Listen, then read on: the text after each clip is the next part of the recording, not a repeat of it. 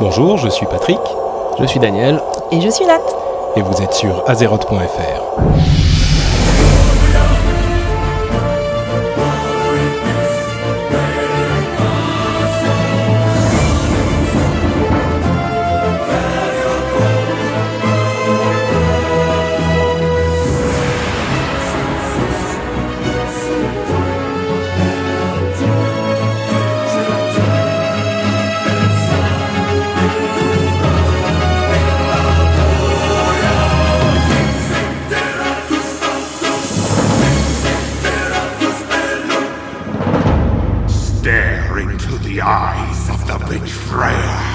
Alors, euh, bienvenue à tous sur ce 18e épisode, épisode d'Azeroth.fr, déjà. Déjà Nous sommes le 12 février et euh, nous allons commencer tout de suite par une annonce.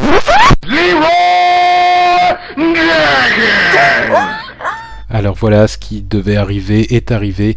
Après 17 euh, épisodes quasiment sans problème technique, on a fait un enregistrement en live euh, super bien modéré et euh, qui s'est super bien passé pour l'épisode 18 et il se trouve que quand j'ai écouté euh, cet enregistrement quelques heures après, il s'est avéré à moitié inutilisable parce qu'on a eu un petit problème technique et la moitié de, de l'épisode euh, a un son qui n'est pas vraiment exploitable. Donc, euh, ce que je vais faire et ce que je suis en train de faire en ce moment, c'est que je vais euh, en réenregistrer une partie tout seul, euh, sans Dan et sans Nat, pour essayer de vous apporter quand même les infos qui auront sauté au final. Mais c'est soit ça, soit on trash complètement tout l'épisode. Donc, bah, je préfère quand même vous amener quelque chose. Hein. Je suis vraiment désolé que ce soit pas l'épisode habituel, mais au moins vous aurez nos petites infos. stare into the eyes of the... La ferme. Alors, on, commence par euh, une nouvelle qui est assez incroyable, qui est le fait que Azeroth.fr est fait maintenant partie du programme de site de fans officiels de Blizzard. C'est-à-dire que nous rejoignons euh, des gens comme Judge Hype par exemple et d'autres sites euh, extrêmement prestigieux sur le, site de Blizzard, le site officiel, et ça c'est vraiment trop de la balle. Donc voilà, ça c'est une super bonne nouvelle pour nous. disons que c'est surtout la reconnaissance de notre travail par Blizzard et ça fait très plaisir. Euh, il y a une autre nouvelle euh, assez incroyable pour la France entière, euh, par contre, c'est le fait que le Worldwide Invitational se fera cette année à Paris. Alors le Worldwide Invitational, c'est quoi? C'est une sorte de mini BlizzCon. La précédente avait été faite en Corée et c'est là-bas qu'ils avaient annoncé le, StarCraft 2. Euh, et cette année, bah, on ne sait pas exactement ce qui sera annoncé, mais par contre, il y aura euh, des concerts, euh, des conférences des développeurs et toutes sortes de choses comme ça qui sont a priori un truc assez unique et auquel vous allez pouvoir assister.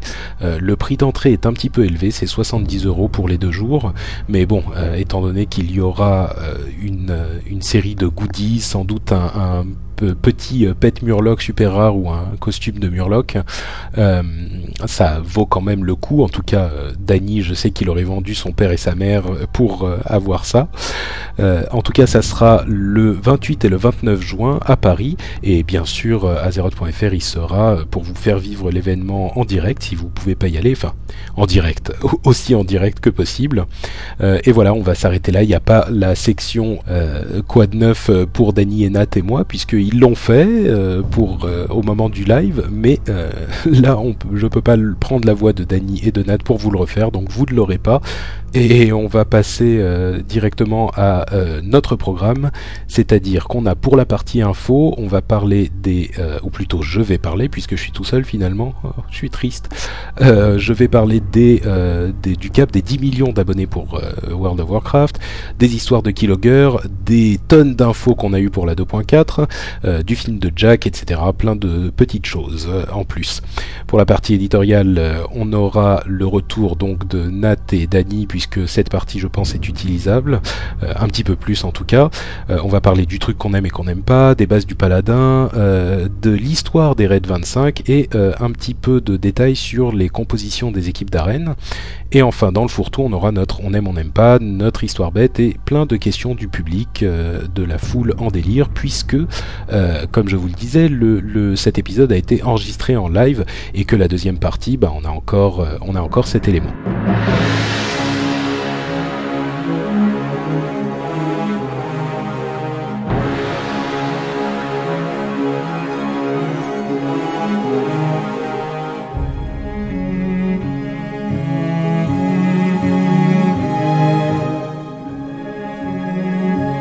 Thank you.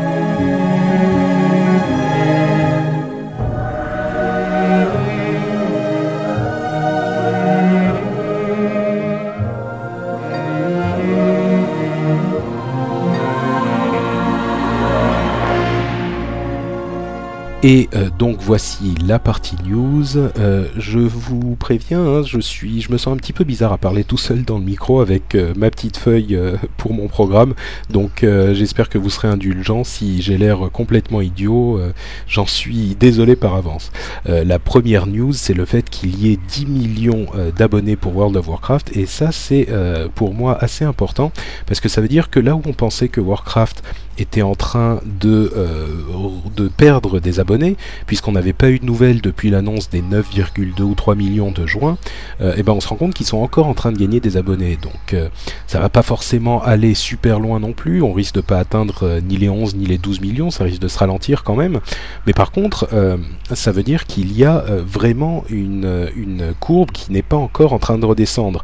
Et quand on sait qu'il y a encore le marché russe sur, auquel va s'attaquer Blizzard, puisque le, jeu va être localisé en russe dans les quelques semaines ou mois à venir, il y a encore une, une grosse marge de progression et ça m'amène à me poser la question sur euh, le, le, la date à laquelle euh, World of Warcraft va euh, disparaître. Parce que bon tous les jeux, tous les MMO finissent par disparaître un jour, mais quand on sait que la plupart des MMO ont entre 2 à 300 000 abonnés pour ceux qui, qui, ont du succès et qu'ils sont encore rentables à ce niveau-là, on se dit que si Blizzard commence à redescendre à partir de 10 ou, ou 10,5 millions d'abonnés, euh, ils seront peut-être encore là dans, euh, qui sait, 10, 15 euh, ans.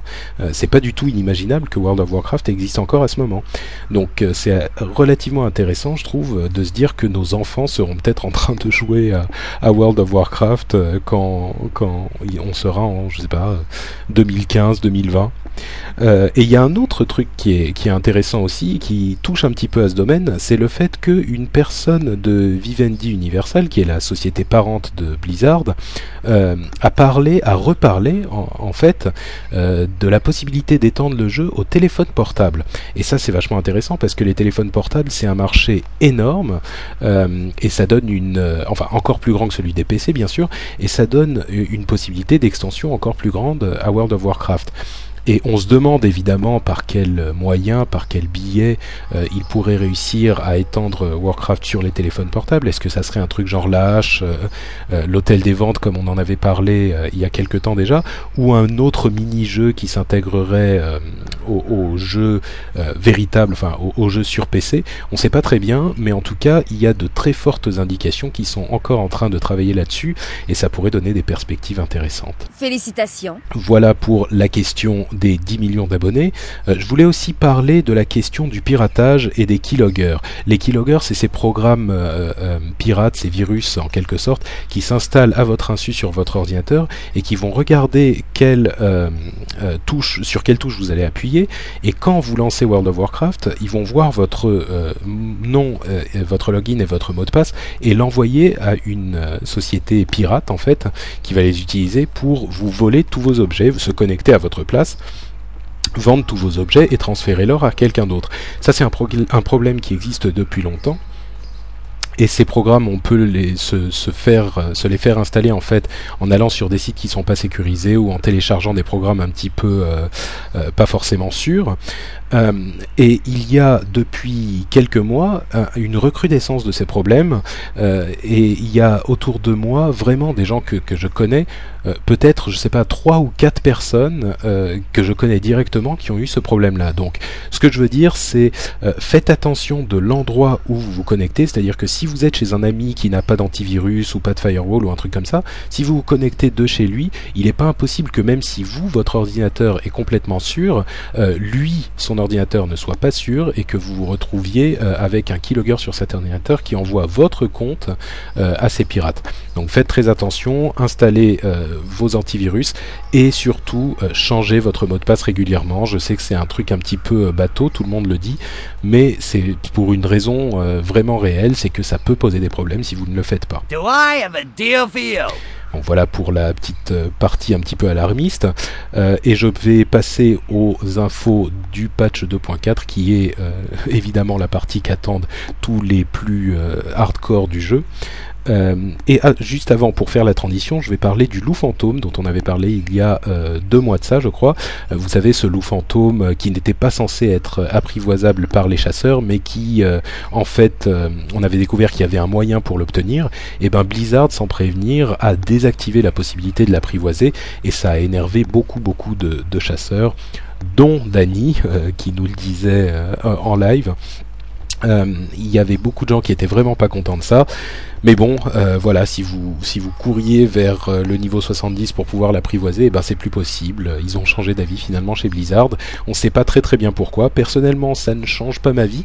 Euh, mais en tout cas, pour les chasseurs qui l'ont déjà apprivoisé, ils devraient pouvoir le garder si tout va bien. Et ça en fait évidemment le pet le plus, enfin le familier le plus exclusif du jeu. et parce que personne d'autre ne pourra l'avoir à partir de maintenant. Et donc je parlais des chasseurs et ça nous lance dans le patch 2.0 4 euh, avec l'arc légendaire. C'est le premier, la première arme légendaire qui est disponible vraiment pour les chasseurs, qui est spécifiquement faite pour eux. On a eu les premières infos là-dessus. Et euh, le gros truc, c'est qu'il n'aura pas besoin de, flèches, c'est-à-dire que vous n'aurez pas besoin de transporter euh, un carquois avec des flèches dedans. Ça vous libère un, slot pour, le, pour un sac en plus. et en plus, il a un bonus de 15% de vitesse automatique que normalement fournissait un, un bon carquois. et donc cet arc euh, crée des flèches de lumière et il a tous ces petits avantages. C'est une arme évidemment qui sera pas disponible pour tout le monde puisqu'elle va sans doute euh, tomber sur le dernier boss euh, du plateau du Puits du Soleil, sans doute Kil'jaeden, et il faudra être un gros gros raider pour l'obtenir, avec en plus une quête certainement un petit peu compliquée, mais c'est quelque chose quand même d'assez amusant pour, pour une arme aussi spéciale. Ça devrait faire le bonheur de, de des plus grands chasseurs du jeu. Euh, après ça, on a une partie dont, euh, qui intéressait beaucoup Dany, c'est-à-dire qu'avec le patch 2.4, il y a un certain nombre euh, d'éléments qui font que la progression des raids, la progression en PVE va être facilitée. C'est-à-dire qu'il va être beaucoup plus facile, enfin beaucoup plus facile, qu'il va être plus facile de se stuffer, d'obtenir les objets les plus puissants du jeu, puisque euh, chaque boss euh, qui donne une pièce de raid euh, en, pardon une pièce de 7 en raid 25 en donnera une de plus, c'est-à-dire qu'ils vont tous donner 3 pièces au lieu de 2. Quand on sait qu'à l'époque de Molten Core, dans l'ancien monde, les gros boss de raid n'en donnaient qu'une seule, là effectivement ça donne la mesure de, de l'augmentation. les gemmes épiques seront désormais non uniques, c'est-à-dire que vous pourrez avoir plusieurs gemmes épiques euh, sur vos objets, euh, plusieurs gemmes épiques identiques. Euh, en plus de ça, pour faciliter cette progression de raid, ils vont enlever les restrictions d'accès au, Temple Noir et à Ijal, c'est-à-dire que n'importe qui pourra rentrer dans le Temple Noir et dans Ijal sans avoir besoin de faire une quête auparavant, et ils vont autoriser l'accès à Dame Vache et à Kael'thas directement également. ce qui veut dire qu'en fait avant, il fallait il fallait tuer tous les boss de l'instance avant de pouvoir s'attaquer à Dame Vache et à Kael'thas. Bah, aujourd'hui, vous pourrez y aller directement. évidemment, les gros raiders sont en train de, se dire que ça donne l'accès au, au, premier venu à tous ces boss-là. Faut pas paniquer non plus parce que évidemment, quelqu'un qui arrive sans être correctement équipé ne pourra pas s'attaquer même au premier boss de ces instances. Donc c'est pas non plus euh, facilité pour absolument tout le monde. Mais par contre, ça permettra euh, aux gens qui sont déjà dans une guilde qui peut euh, faire ce genre d'instance d'y aller plus facilement, donc de s'équiper plus facilement et de progresser vers les instances supérieures plus facilement également. ce que ça fait en fait, c'est que ça, ça confirme ce que disait Blizzard par rapport à la volonté de donner à tout le monde la possibilité d'explorer les derniers donjons du jeu, parce que avec l'ancien monde, euh, il y avait certains donjons qui n'avaient pas vraiment été euh, exploités et que seule une infime partie euh, des joueurs avaient vu. je pense évidemment à Ankiraj et à Naxxramas.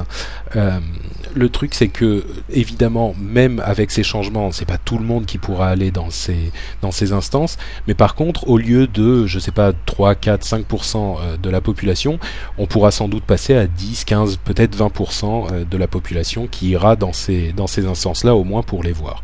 Donc pour moi, euh, c'est plutôt euh, une bonne chose, ça va dans le bon sens. This is too easy. Feel the hatred of 10,000 years. Ensuite, euh, je vais passer rapidement sur une autre petite série de, de news de changement du patch 2.4 pour ce qui concerne le PVE. Euh, la mécanique de la hâte des sorts euh, va être un petit peu modifiée, c'est-à-dire que elle diminuera euh, ce score, cette caractéristique diminuera également le temps de recharge globale, c'est-à-dire que quand on lance un sort, il faut attendre une seconde et demie avant d'en lancer un autre. Et eh bien avec cette caractéristique, si on a beaucoup beaucoup de points dans cette caractéristique de hâte de sort, ça pourra réduire le temps de recharge globale jusqu'à une seconde. C'est-à-dire que ça réduira, euh, au lieu d'avoir une seconde et demie, on n'aura plus qu'une seconde de temps de recharge globale, ce qui augmente évidemment les possibilités de tous les lanceurs de sorts. Et euh, plus important que ça même, c'est Danny qui me l'avait fait remarquer, euh, ça permettra aux, lanceurs de sorts qui se basent essentiellement sur des sorts instantanés d'avoir les bénéfices aussi, parce qu'évidemment un sort instantané n'a pas de temps de lancement, euh, mais là ils, seront affectés aussi par ce changement puisqu'ils pourront en lancer plus à la suite. et il y, a également toute une itemisation autour de cette caractéristique, c'est-à-dire qu'il y a beaucoup de nouveaux objets, que ce soit sur les monstres, des objets achetables avec les badges héroïques ou même des objets en PvP euh, qui auront cette, caractéristique, cette caractéristique de hâte, euh, de hâte de sort beaucoup plus qu'il n'y en a aujourd'hui. Euh, ensuite, on sait évidemment qu'il y a dans les nouveaux, dans les nouveaux donjons le set T, T7, le set d'armure numéro T7.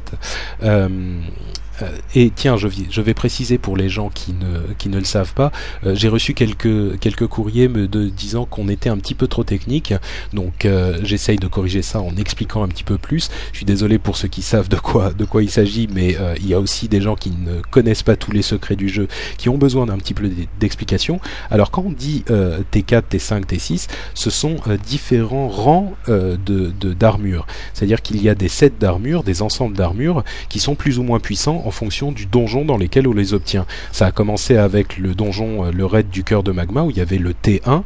Donc euh, aujourd'hui dans euh, l'extension, on en est au rang 4 pour les premiers donjons à 25 et ça va jusqu'au rang 6 pour les donjons du Temple Noir et de Ijal. Eh bien, dans le prochain dans le prochain raid, il y aura le T7, mais il y aura aussi trois pièces supplémentaires du T6. C'est-à-dire qu'on passe de 5 pièces euh, de 7 à 8 pièces de 7. Par contre, le bonus restera à, 2 pièces et 4, euh, et 4 pièces, comme c'est le cas aujourd'hui, ce, qui veut dire, que, contrairement à ce qui, passait, ce qui se passait dans l'Ancien Monde, on n'a pas besoin de, euh, des 8 pièces d'armure pour bénéficier des bonus, qui était une motivation importante et qui était un petit peu frustrant aussi pour les gens qui n'avaient pas les 8 pièces. Euh, voilà, et il faut noter aussi que les, sets des paladins euh, spécialisés en rétribution, donc des paladins qui font beaucoup de dégâts, ont été améliorés euh, et seront normalement beaucoup plus, efficaces. haute nouvelle, toujours dans ces raids 25, on aura énormément de nouvelles recettes pour les professions et ces recettes épiques sont super puissantes, mais évidemment elles seront réservées à une élite puisque tout le monde ne pourra pas rentrer dans ces, dans ces raids 25.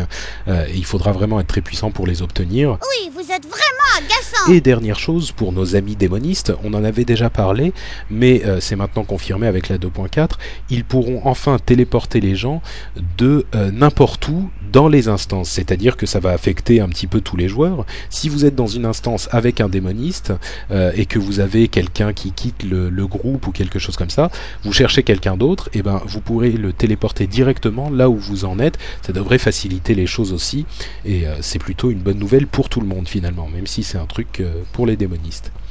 Euh, voilà pour ce qui est du PVE pour le patch 2.4. Euh, on passe maintenant au, euh, au, au PVP. Force et honneur Non. Pour Kazmodan Non. Oui. Euh, et là, c'était la partie de Nat qui nous avait fait tout un article qui réunissait euh, l'ensemble des infos. Et malheureusement, bah, vous devrez vous contenter de ma voix monotone euh, et triste. En fait, euh, il se passe un petit peu la même chose pour le PVP que pour le PVE, c'est-à-dire que euh, un ensemble de mesures vont beaucoup faciliter euh, le, les gains d'honneur. Euh, on a par exemple la fin euh, des rendements décroissants euh, pour l'honneur, c'est-à-dire que jusqu'à maintenant, si vous alliez dans un champ de bataille et que vous tuiez la même personne plusieurs fois, à chaque fois que vous, que vous alliez la tuer une fois supplémentaire, il allait vous donner moins d'honneur. Et c'est pour cette raison que on ne pouvait pas avoir l'honneur disponible tout de suite, mais qu'il y avait un calcul chaque jour en fin de journée, et que l'estimation des gains d'honneur n'était jamais égale à euh, le, gain, au gain d'honneur final. Bref, euh, c'est un long discours pour vous dire que euh, désormais cette estimation sera vos points d'honneur réels, donc il n'y aura plus cette réduction qui était de 20 ou 30% sur vos points d'honneur au final, et qu'en plus ils seront disponibles immédiatement au moment où vous les gagnez. Donc ça facilite la vie de Blizzard parce qu'ils n'ont plus à faire ces calculs dans les heures creuses à la fin de la nuit, et en plus ça nous arrange évidemment parce que le, la quantité d'honneur qu'on pourra gagner sera bien plus grande. Par contre, il y aura une limite euh, quand même au nombre de fois qu'on peut tuer une personne. À partir de 50 fois, de 50 morts dans un champ de bataille, la personne en question ne euh, vaudra plus d'honneur du tout euh, et, voilà donc ça permettra de faire en sorte que euh, on peut pas s'asseoir dans un champ de bataille et tuer la même personne euh, pendant 4 heures pour gagner une quantité d'honneur infinie. Il y a une autre chose qui fait qu'on va gagner plus d'honneur, c'est qu'il y a des nouvelles quêtes pour le PVP. Il y en a deux en fait, deux types il y a une nouvelle quête quotidienne qui nous emmènera dans le World PVP, c'est-à-dire dans les zones de Okindun, le désert des ossements, le désert des eaux, euh, et dans Ala, qui est cette ville qu'on peut capturer, euh, qu'on soit dans, la Horde ou dans l'Alliance, et qui appartient à la faction qui l'a capturée pendant quelque temps jusqu'à ce qu'elle soit reprise par quelqu'un d'autre. Évidemment, vous savez tous de, quoi je parle si vous êtes déjà allé en Outre-Terre. eh bien, on aura une quête quotidienne qui nous emmènera soit dans l'un, soit dans l'autre, de l'une ou l'autre de ces zones, donc qui vous donnera de l'honneur en plus de la première quête quotidienne. Euh, et on a, aussi une quête répétable, c'est-à-dire qu'on peut la faire euh, un nombre de fois illimité, qui vous permet de donner euh, une marque de chaque champ de bataille, donc quatre marques en tout, pour 300 points d'honneur, à peu près, un petit peu plus. Euh, c'est un petit peu un retour de la quête qui existait déjà euh, avant la refonte du système d'honneur, dont les plus anciens d'entre vous se souviendront, euh, avant l'extension.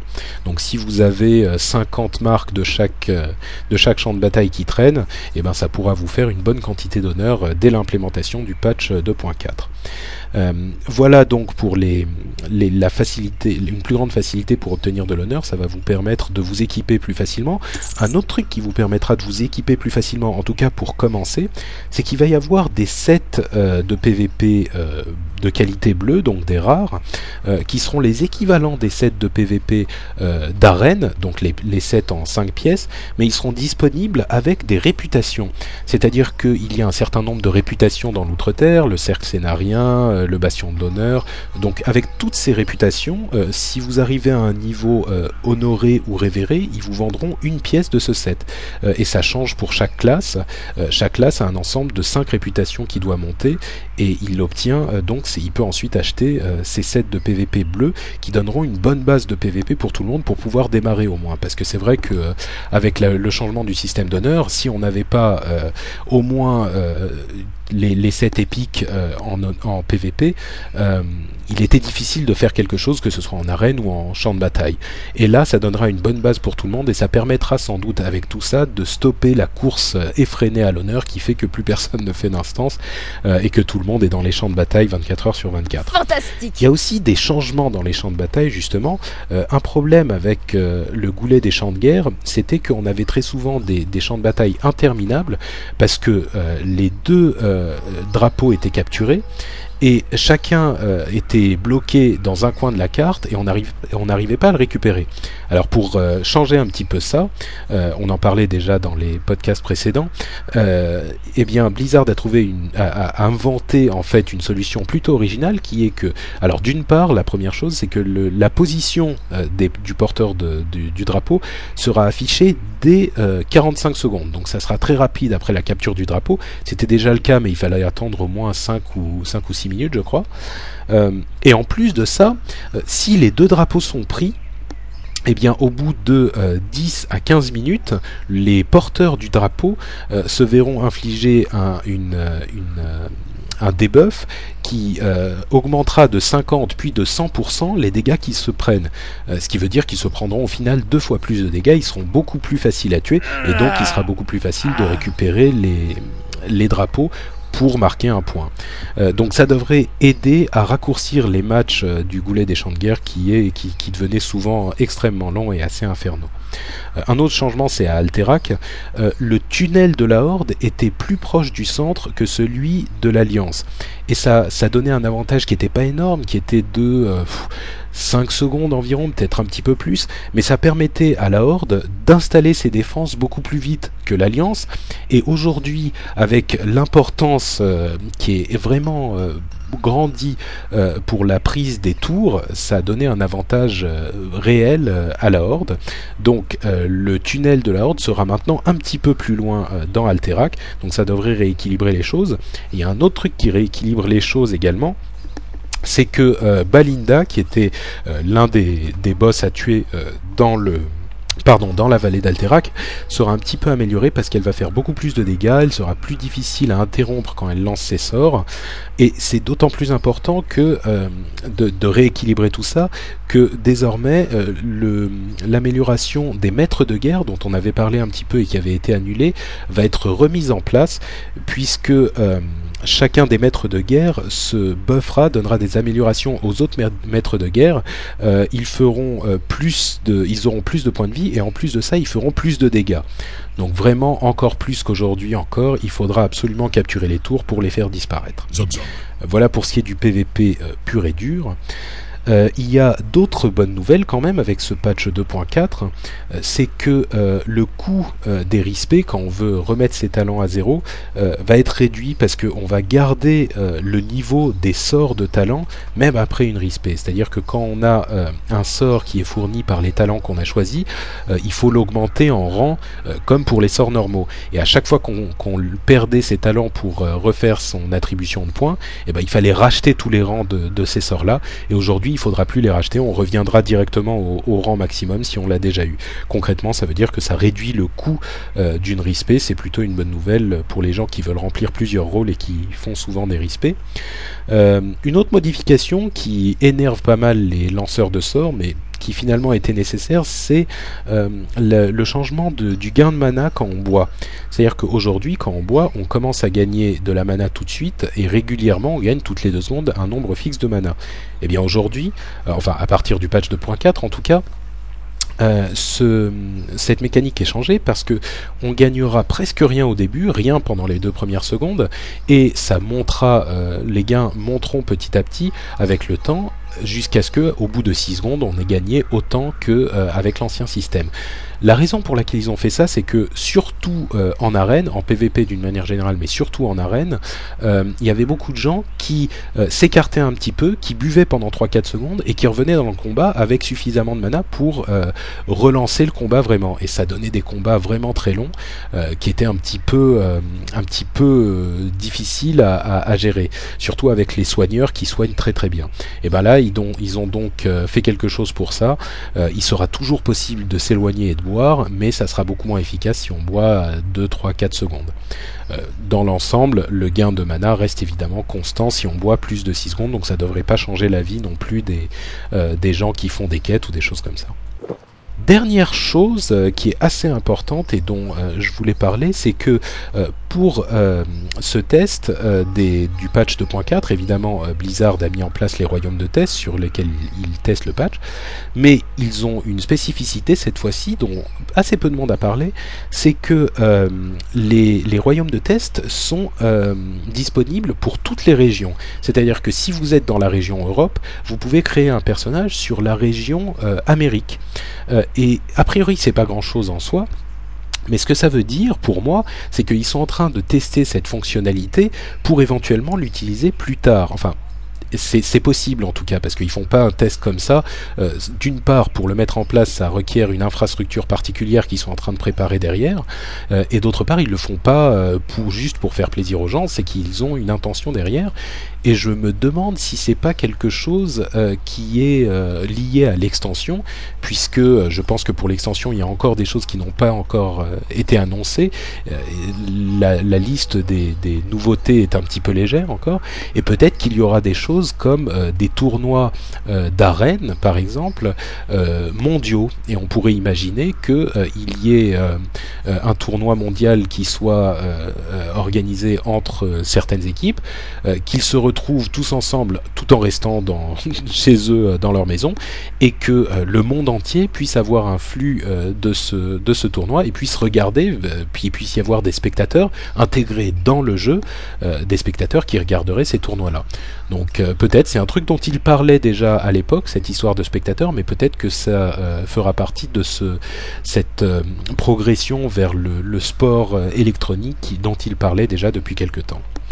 Euh, voilà pour euh, cette petite spéculation, c'est vraiment des rumeurs. Excellent ça me permet euh, de passer à donc l'extension avec le bestiaire du, du, du, du, de Wrath of the Lich King, on a vu les visirs nérubiens, les érupteurs de peste et les broches-pelles. Euh, je vais pas parler trop longtemps là-dessus. Hein. Si vous voulez euh, voir un petit peu ces nouveaux monstres qui seront disponibles dans l'extension, vous pouvez passer sur le site euh, de l'extension directement et vous verrez un petit peu ce qui vous attend et ce qui vous attend d'ici quelques mois à Norfandre. par contre, il y a une autre chose, c'est que Jeff Kaplan, qui est le lead designer sur Warcraft désormais, a parlé du fait qu'il y aurait peut-être une deuxième classe épique euh, après euh, le, Death Knight, euh, le Chevalier de la Mort, qui serait disponible après le lancement de l'extension. C'est-à-dire que dans un patch qui suivrait, il y aurait peut-être une nouvelle classe épique qui serait disponible. alors qu'on pensait qu'il n'y en aurait a priori qu'une seule pour l'extension, et il disait qu'ils étaient en train de réfléchir à l'archidruide. Alors on ne sait pas du tout ce que c'est que l'archidruide, hein, ce qu'il ferait ou ce, ce qu'il ce qu'il aurait comme capacité ou comme spécificité, mais en tout cas, euh, on, imagine qu'effectivement, il y aura une possibilité pour soit ça, soit autre chose, donc on n'aura peut-être pas une seule euh, classe épique. Euh, ils attendent de voir comment ça se passe avec la première, et peut-être qu'ils en introduiront une deuxième avant l'extension suivante ça serait plutôt enthousiasmant. D'enfer euh, Quelques news en vrac. Euh, on, a, on a la confirmation qu'au moment de la quatrième saison d'arène, les objets de la saison 2 seront disponibles par point d'honneur. Euh, on pourra les acheter par point d'honneur, comme c'est le cas pour la saison 1 aujourd'hui. Autre info, euh, un truc qui m'a un peu surpris, c'est que dans le sondage qu'ils ont fait pour savoir quels étaient les donjons préférés des joueurs, euh, le donjon préféré de très très loin, c'était le vieux Hillsbrad. Euh, bon, personnellement, moi c'est pas mon préféré, mais tout le monde a l'air d'accord, y compris Danny et Nat, donc ben, je ne vais pas discuter le choix populaire. on a une info sur les nouvelles cartes du jeu de cartes à collectionner qui sont plutôt originales et plutôt sympathiques. C'est-à-dire qu'il y aura une carte super commune qui s'appelle les les biscuits à l'ancienne de Papa Hummel. Et qu'est-ce que ça fait ça? Alors c'est une carte qui sera disponible dans presque tous les packs que vous achèterez, donc presque tout le monde pourra l'avoir. et ce que ça fait, c'est très original, c'est que quand vous le donnez à manger à votre pet, votre familier qui n'est pas un pet de combat, donc c'est pas pour les chasseurs ou pour, les démonistes, c'est pour tout le monde, pour les petits pets comme les, murlocs, les serpents, les cancrelats, euh, les chats, tout ça, bah, si vous lui donnez à manger ce biscuit, et eh ben il double de taille ou il triple de taille, euh, et vous pouvez vous balader avec un pet géant pendant quelques temps. Ça c'est plutôt marrant. Les cartes euh, rares seront une machine à météo personnelle qui vous permettra de vous faire un petit nuage qui vous suivra pour vous pleuvoir dessus. C'est assez original aussi. Et la carte super rare, ça sera une monture volante qui sera une roquette, une roquette goblin. Et j'ai vu les, images, c'est plutôt euh, joli. C'est une sorte de grosse roquette rouge euh, sur laquelle vous montez. vous avez deux petites roquettes sur les côtés euh, qui font la propulsion en plus. je trouve ça assez marrant. Danny avait l'air de pas trop aimer, mais bon, moi ça me plaît.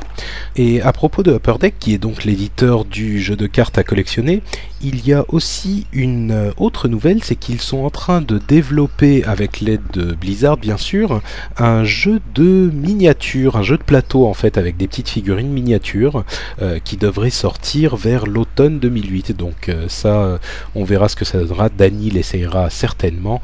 Euh, il vous dira s'il vaut la peine ou pas. Dernière chose pour cette partie news, c'est la sortie de la très attendue, euh, du très attendu film de Jack sur euh, Burning Crusade. Euh, je dis film, mais c'est évidemment un truc d'une machinima où Jack, qui avait déjà fait des films sur le cœur de magma, sur le repère de l'aile noire, sur Ankiraj et sur Naxxramas, et eh bien cette fois-ci, il passe en revue l'ensemble des donjons 25 joueurs des raids de l'outre-terre. Et je dois avouer que moi je m'attendais à ne pas l'aimer, en fait. Je me disais que euh, la Machinima avait beaucoup changé depuis euh, les derniers films de Jack et avait beaucoup évolué et était désormais quelque chose de bien plus compliqué que ce qu'il faisait à l'époque et j'avais peur que ça soit un petit peu la même chose euh, que ce qu'il faisait à l'époque avec les nouveaux donjons.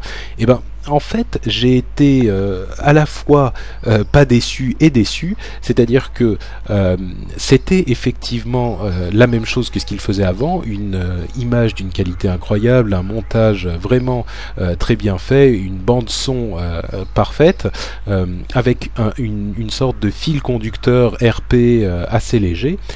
Mais en même temps, euh, tout ça c'était du déjà vu, mais je me suis laissé entraîner dans le truc et euh, bah, au bout de 5 euh, minutes j'étais complètement dedans et je, l'ai fait entièrement, je l'ai regardé entièrement d'un coup, ça dure une demi-heure et il y avait une scène en particulier qui a beaucoup donné envie à Dany quand je l'ai décrite et qui lui a donné envie de voir le, film, c'était la scène où tout le, ce, ce raid commence à se diriger vers le donjon de la tempête, donc le repère de Kael'thas, le, peut-être le deuxième ou le troisième euh, donjon à 25 joueurs. Euh, et ils sont donc à Radnéant, et ils sont tous sur leur monture volante, principalement, principalement euh, des drakes du néant, et ils avancent tous comme une sorte d'armada volante vers le donjon de la tempête, et ça donne une impression assez exaltante et assez, assez agréable à regarder, et ça permet en même temps l'ensemble du film de voir tous ces boss que la plupart d'entre nous ne verront jamais. donc je vous recommande vraiment d'aller le downloader. Vous pouvez les trouver sur euh, gamestv-fr.com, qui dont on a déjà parlé plusieurs fois dans cette émission. Euh, donc je vous recommande d'aller le voir. Ça vous permettra en même temps euh, de, voir un petit peu tous ces gros monstres. Et pour vous, pour vous aider à comprendre ce qui se passe à l'écran, on va d'ailleurs réserver la partie histoire de cet épisode de Azeroth.fr à tous les monstres 25 de l'Outre-Terre. Comme ça, vous comprendrez un petit peu de quoi il s'agit, même si vous n'avez n'avez jamais, euh, vous n'êtes jamais entré vous-même dans ces donjons. Meet your end, demon. Et voilà, euh, ça conclut notre partie news, enfin ma partie news, puisque je suis malheureusement tout seul, mais n'ayez crainte puisque euh, la deuxième partie de l'émission est a priori utilisable dans l'état dans lequel elle a été enregistrée lors du live d'il y a quelques heures et euh, bah, je vais donc euh, repasser la main à moi d'il y a quelques heures et Dany et Nat. Et la suite devrait donc euh, être beaucoup plus amusante que ce monologue ennuyeux.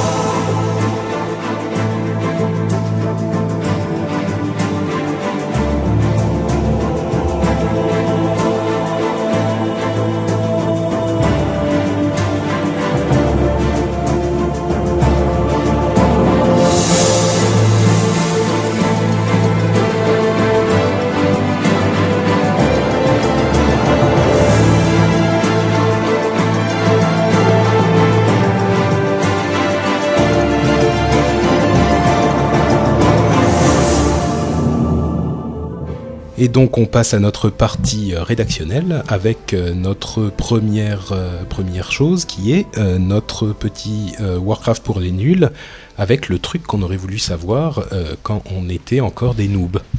Et notre premier, notre notre truc pour ce mois-ci, c'est quel type d'arme est-ce qu'il faut choisir? Parce qu'il y a plein d'armes différentes, des armes rapides, des armes lentes, des armes qui font des dégâts, des armes qui ont des stats.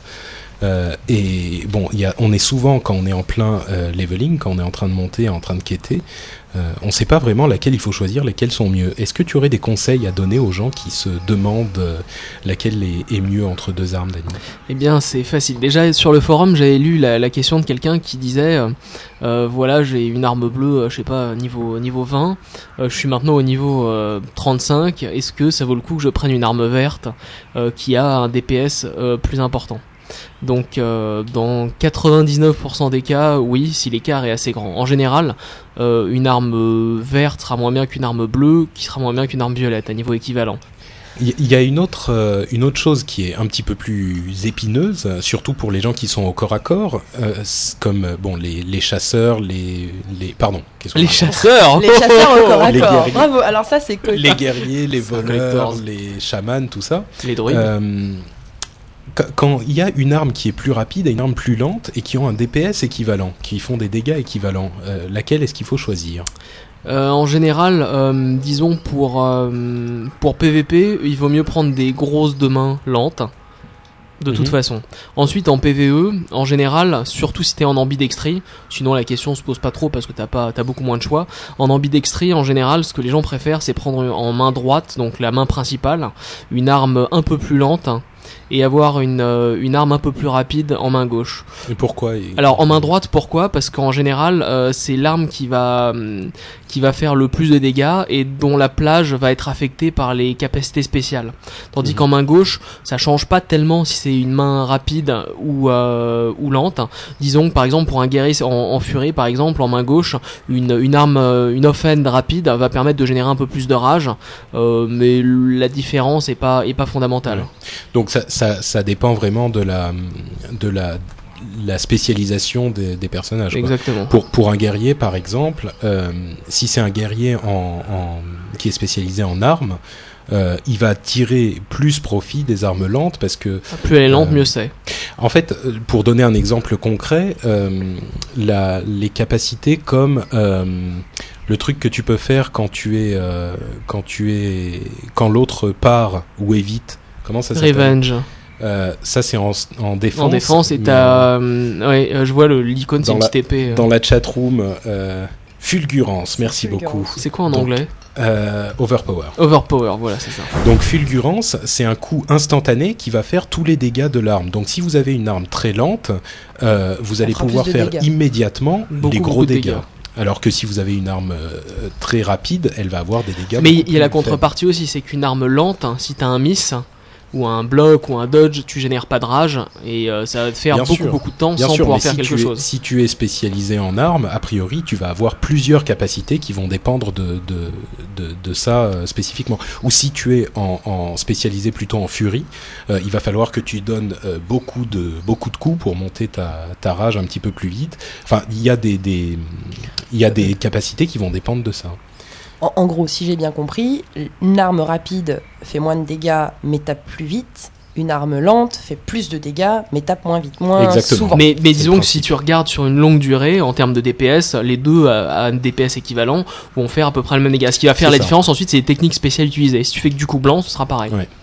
Je, je donne un autre exemple et puis on va conclure là-dessus. C'est celui des, des voleurs.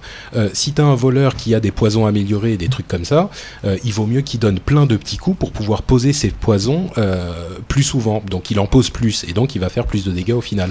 Alors que si tu as un voleur qui dépend d'autres, par exemple. voilà. Donc, euh, en, en gros, pour avoir, il n'y a pas une seule réponse à cette question, mais regardez vraiment, étudiez votre spécialisation et voyez les coups spéciaux que ça vous donne.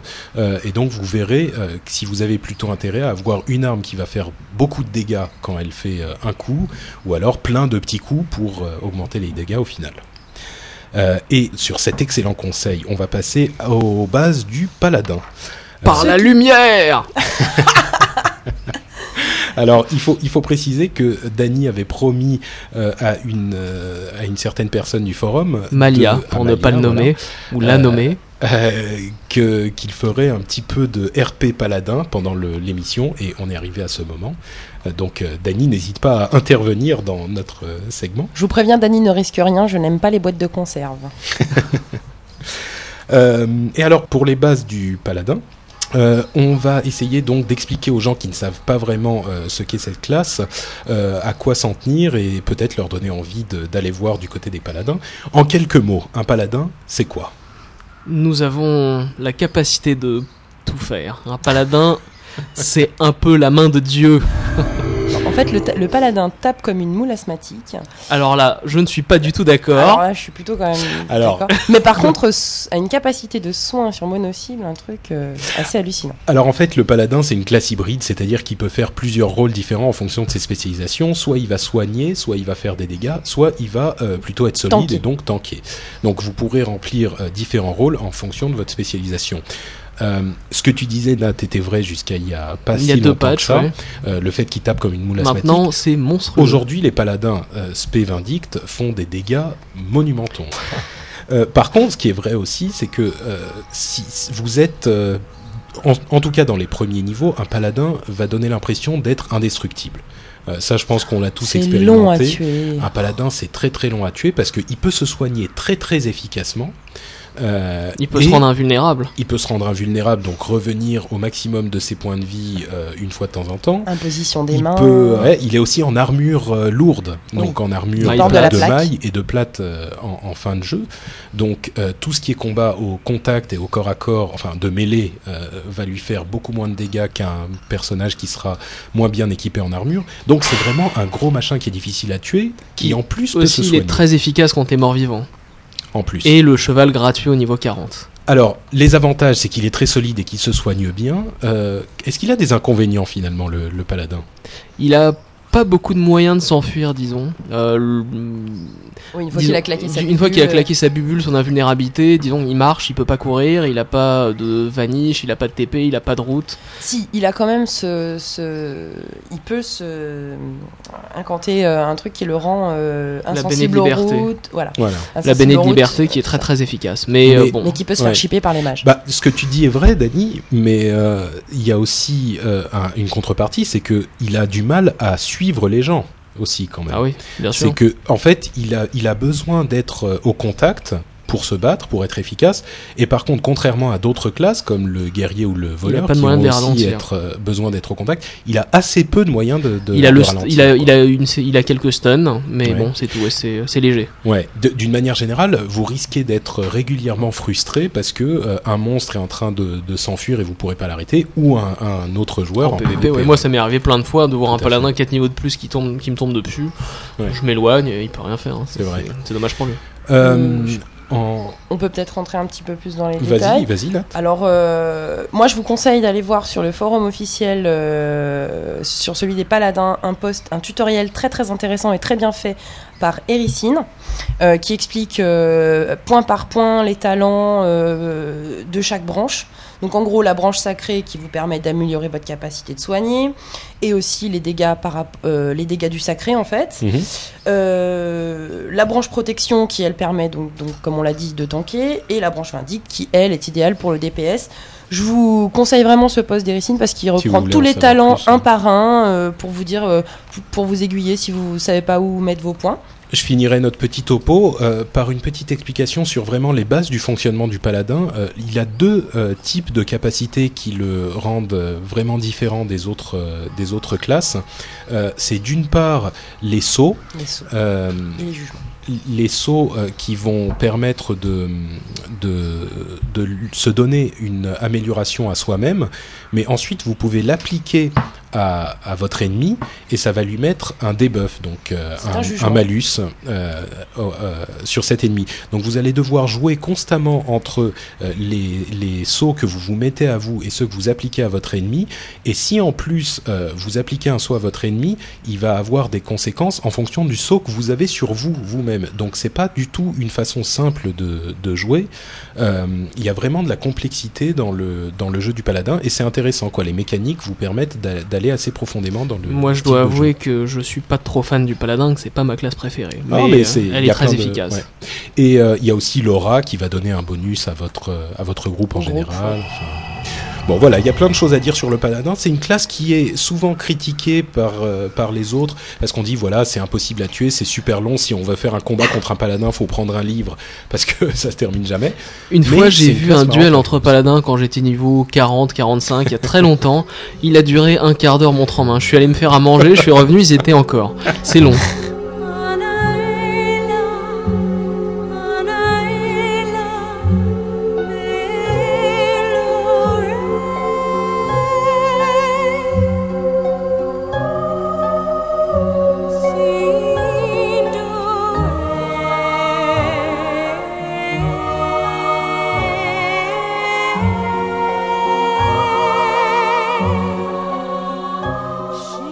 Donc on va passer à notre partie histoire euh, en parlant donc comme je le disais à propos de la vidéo de Jack des raids 25.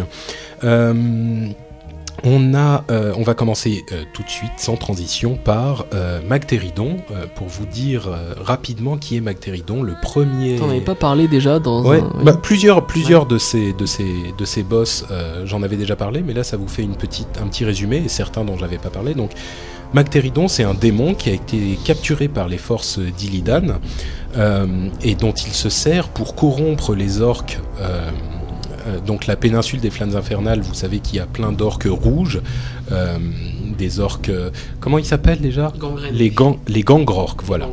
Les gangrorques, c'est parce qu'ils sont euh, corrompus par le sang de Magteridon. Et euh, la première étape des raids à 25 joueurs, euh, ça sera d'aller euh, exterminer ce type-là, euh, enfin ce démon-là, qui est le gros machin à quatre pattes. Techniquement, c'est la des- deuxième étape parce qu'avant, tu vas taper Grul. Alors, euh, effectivement, le tout premier... C'est vrai, Magteridon est vraiment plus dur que, que Grul hein? Il est plus technique. donc effectivement, euh, Magteridon, c'est un démon euh, qui était déjà euh, impliqué dans les histoires de Warcraft 3 euh, et qui a été capturé par Illidan. le deuxième, euh, enfin le, le deuxième petit euh, boss euh, 25, ça va être Grul. Et Grul, j'en avais déjà parlé il y a un moment aussi. Euh, Grul, c'est le tueur de dragons et euh, comme vous l'avez remarqué si vous êtes allé dans les tranchantes, euh, il y a euh, dans tout le décor en fait euh, des dragons qui sont empalés sur les pics des tranchantes. Et ça, ça fait partie de l'histoire de, la zone. C'est parce que Grul et ses fils ont euh, exterminé les dragons de cette zone-là. Alors Grul, c'est une sorte de demi-dieu pour les ogres. Euh, c'est une sorte de, machin, une sorte de cyclope euh, monstrueux et géant, qui est la divinité des ogres. Et c'est pour ça que le premier boss du, raid 25 euh, de Grul, c'est le roi Molgar, qui est un roi ogre en fait. Donc euh, Gr- Grul fait partie de l'histoire de l'Outre-Terre, il était là depuis très longtemps. Euh, ensuite, il y a le vrai euh, premier raid 25 qui est euh, Serpent Shrine Cavern, donc la caverne euh, Serpentine. de oui voilà serpentine et dans cette caverne il va y avoir une série de, de boss également mais le boss principal sera Dame Vache Que tous- Dame tous Vache, les amateurs de Warcraft 3 connaissent. effectivement puisque Dame Vache c'est La reine des Nagas. Voilà, les Nagas étant des lointains descendants euh, des premiers euh, des premiers elfes euh, qui sont qui ont été en fait engloutis il y a 10 000 ans dans l'explosion du Du puits. du puits d'éternité et qui sont remontés à la surface pendant le, le- le- les- une des missions de Warcraft 3 et qui étaient transformés en Naga euh, comme ça. Et Dame Vache est le euh, Naga qui mène toute cette petite troupe. Et pourquoi est-ce qu'elle est en Outre-Terre? Euh, Parce que euh, en fait, elle s'est alliée à Illidan il y a un long moment. Euh, elle s'est alliée à Illidan et elle défend maintenant euh, les intérêts de ce triumvirat qui est composé de euh, Illidan, Dame Vache et Kael'thas. Tasse. Et ça nous amène donc euh, au, au boss suivant, euh, qui est euh, Kael'thas, qui réside dans euh, le donjon de la tempête. Le donjon de la tempête, donc, c'est cette, cette sorte de vaisseau spatial un petit peu bizarre qui est dans la zone du de, néant. de Rat du néant. Merci Dani. Et qui était en fait avant un vaisseau qui était qui appartenait au Naru. Et euh, il a été un petit peu détruit et pris, euh, capturé par différentes factions, et notamment la faction des, euh, elfes de Kael'thas. Et Kael'thas, c'est le prince des elfes de sang qui est très très présent dans l'histoire de Lune Argent, parce que tous les elfes de sang ont une sorte de prophétie qui est on va aller rejoindre Kael'thas euh, en Outre-Terre et là le règne des elfes de sang va arriver.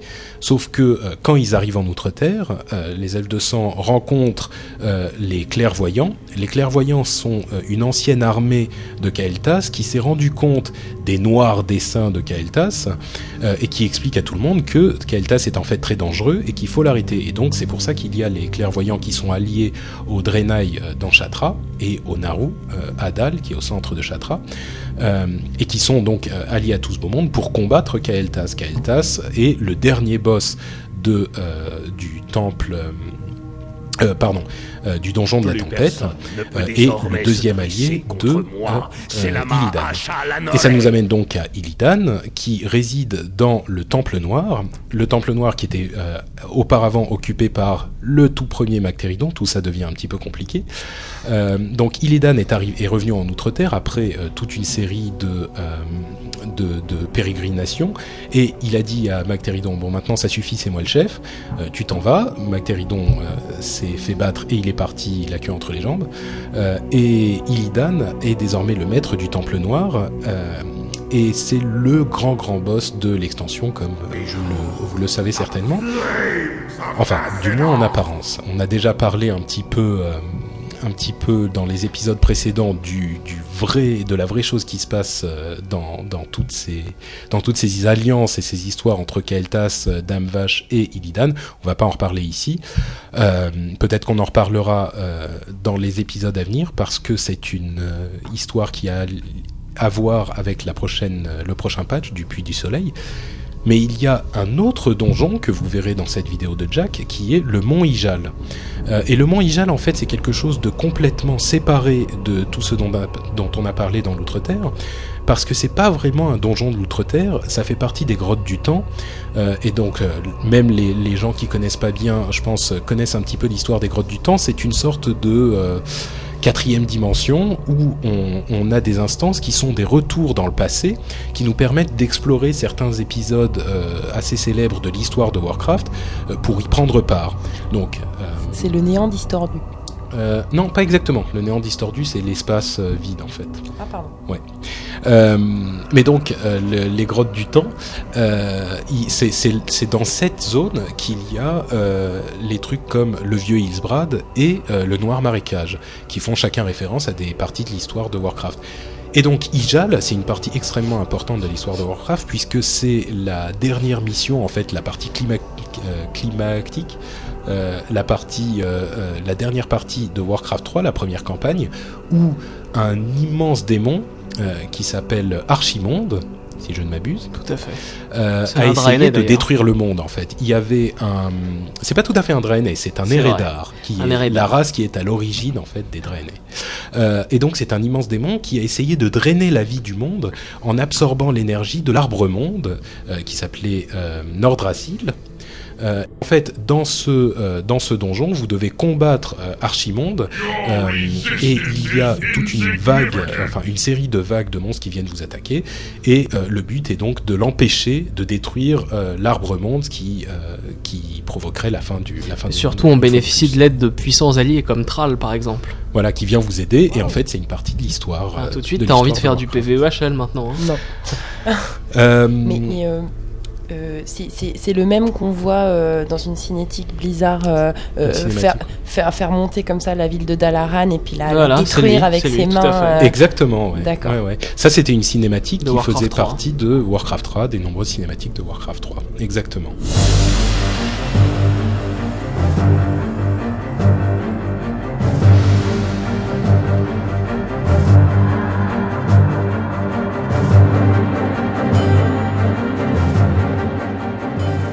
Et on passe à notre partie pour les pros avec euh, une question à Dany, euh, très rapidement.